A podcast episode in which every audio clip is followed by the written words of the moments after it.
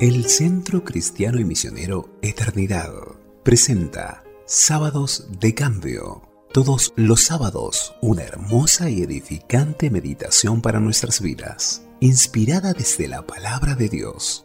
Hoy, Osvaldo Macio, anciano pastor en la Iglesia Cristiana Evangélica de calle Santiago del Estero 1947, Avellaneda, Buenos Aires.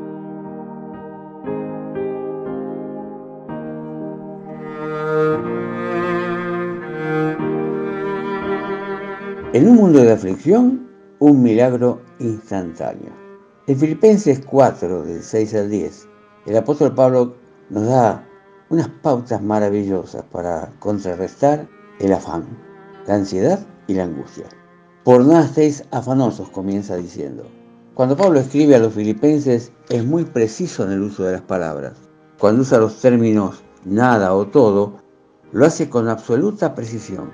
Él nos señala que nada debe mostrarnos afanosos. Decimos mostrarnos porque el afán es una conducta corporal que es observada por otros. Hay personas que todo lo tienen que hacer rápido, estilo corre caminos. Esta particularidad tiene muchas veces una causa emocional, que es la ansiedad, que a su vez produce naturalmente angustia a nivel del espíritu. Como vemos, cuando hay ansiedad en nuestra manera de pensar, o sea, en nuestra mente, actuamos afanosos y sentimos angustia en nuestro ser interior. Es una confusión. Tres enemigos que han hecho presa de nosotros y nos quitan la paz interior y llega hasta enfermarnos. El consejo de la palabra es que debemos algunos pasos que nos lleven a disfrutar de la vida a pesar de los problemas que nos desesperan porque no están a nuestro alcance el poder solucionarlos. En primer lugar, se nos indica que no debemos afanarnos y debemos orar por todo, sean conocidas en primer lugar, debemos descubrir qué es lo que nos produce afán y angustia y comunicárselo al Señor. Y no olvidarle agradecerle, porque Él nos escucha, toma nuestro problema en sus manos y nos dará la solución. Esto es un gran motivo para agradecerle. Sí, gratitud, con acción de gracias. La mayoría de las veces que oramos por algo especial, una enfermedad, un problema económico, la falta de trabajo, una relación familiar que nos preocupa, pasamos días, meses o años, como en el caso que, que oramos por un familiar inconverso para que conozca al Señor como Salvador. No pasamos el mismo tiempo agradeciéndole cuando el Señor contesta nuestra oración. O sea que quedamos en deuda con Él. Por eso el consejo apostólico es que se lo agradezcamos cada vez que oramos. No solo para no deberle al Señor gratitud, sino por tres seguridades que tenemos cuando oramos.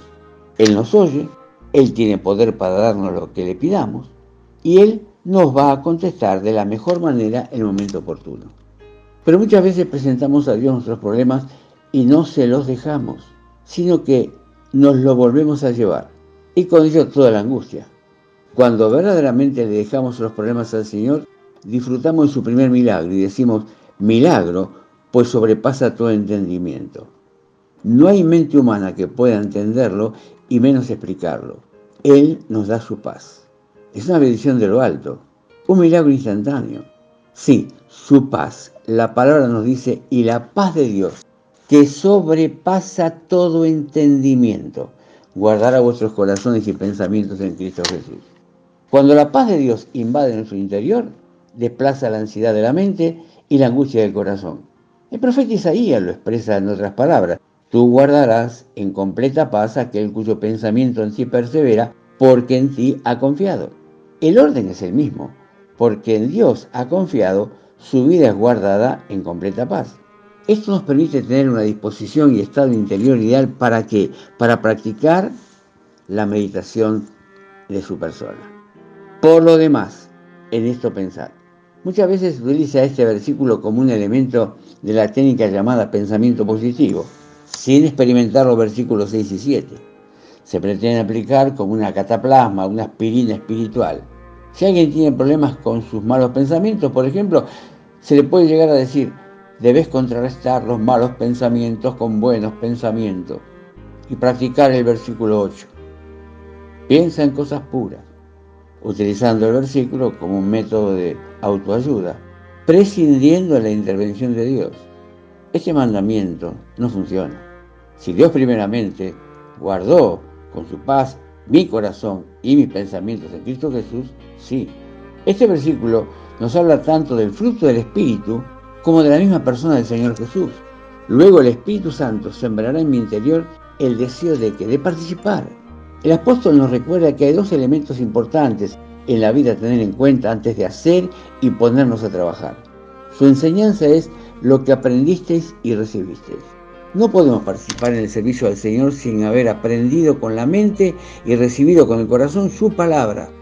Además, Pablo esgrime su ejemplo de vida para imitar. Y oísteis y visteis en mí. El apóstol no era un teórico. Junto con su enseñanza mostraba la coherencia de su vida. También antes lo había hecho con los ancianos en Éfeso. Vosotros sabéis cómo me he comportado entre vosotros todo el tiempo. Grande es la motivación del discípulo al servir al Señor cuando la enseñanza viene sustentada por el ejemplo de vida del Maestro. Cuando estamos disfrutando el primer milagro, se produce el segundo. Ya no solo es la paz de Dios como virtud divina, sino que ahora disfrutamos de la comunión con Dios. Y el Dios de paz estará con vosotros. Por supuesto, esto no es nuevo. El mismo Señor lo anticipó. Y aquí yo estoy con vosotros todos los días hasta el fin del mundo. Pues hay verdades que el mismo Espíritu de Dios tiene que recalcar frente a nuestra frágil memoria y permanente característica de hombres de poca fe.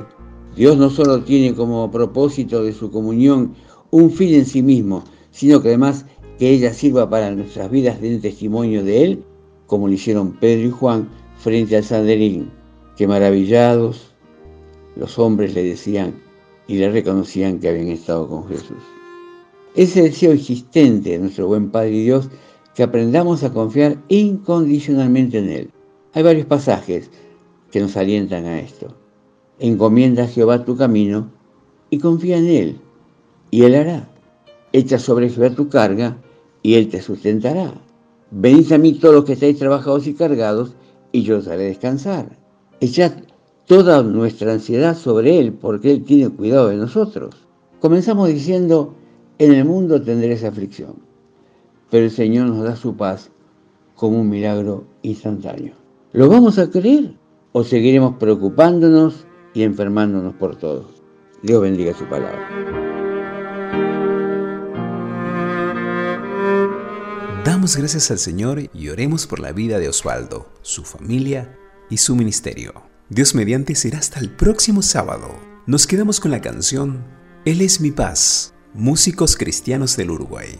Dios los bendiga y los guarde.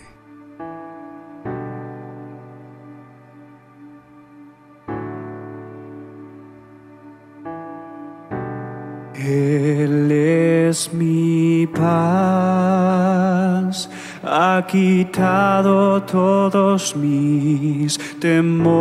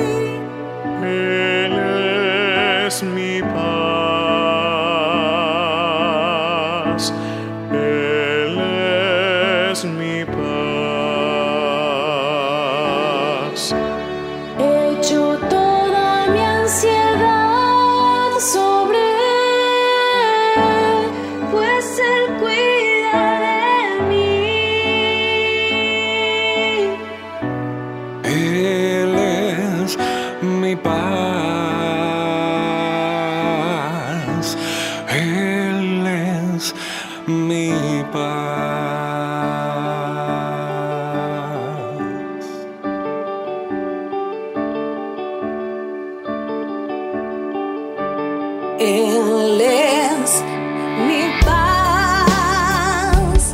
Ha quebrado todas mis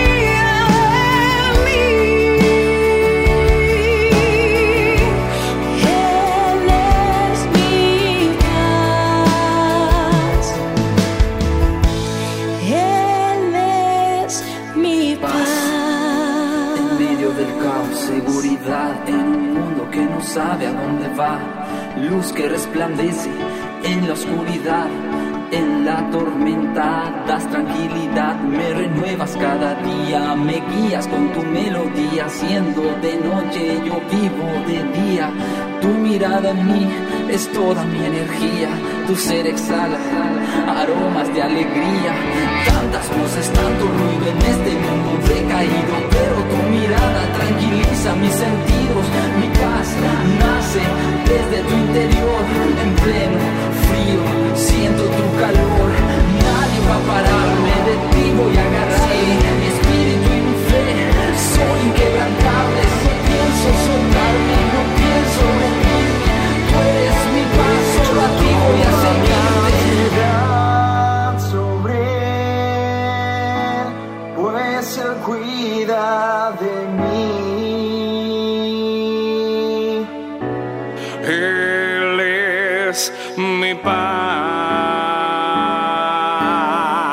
endless, endless.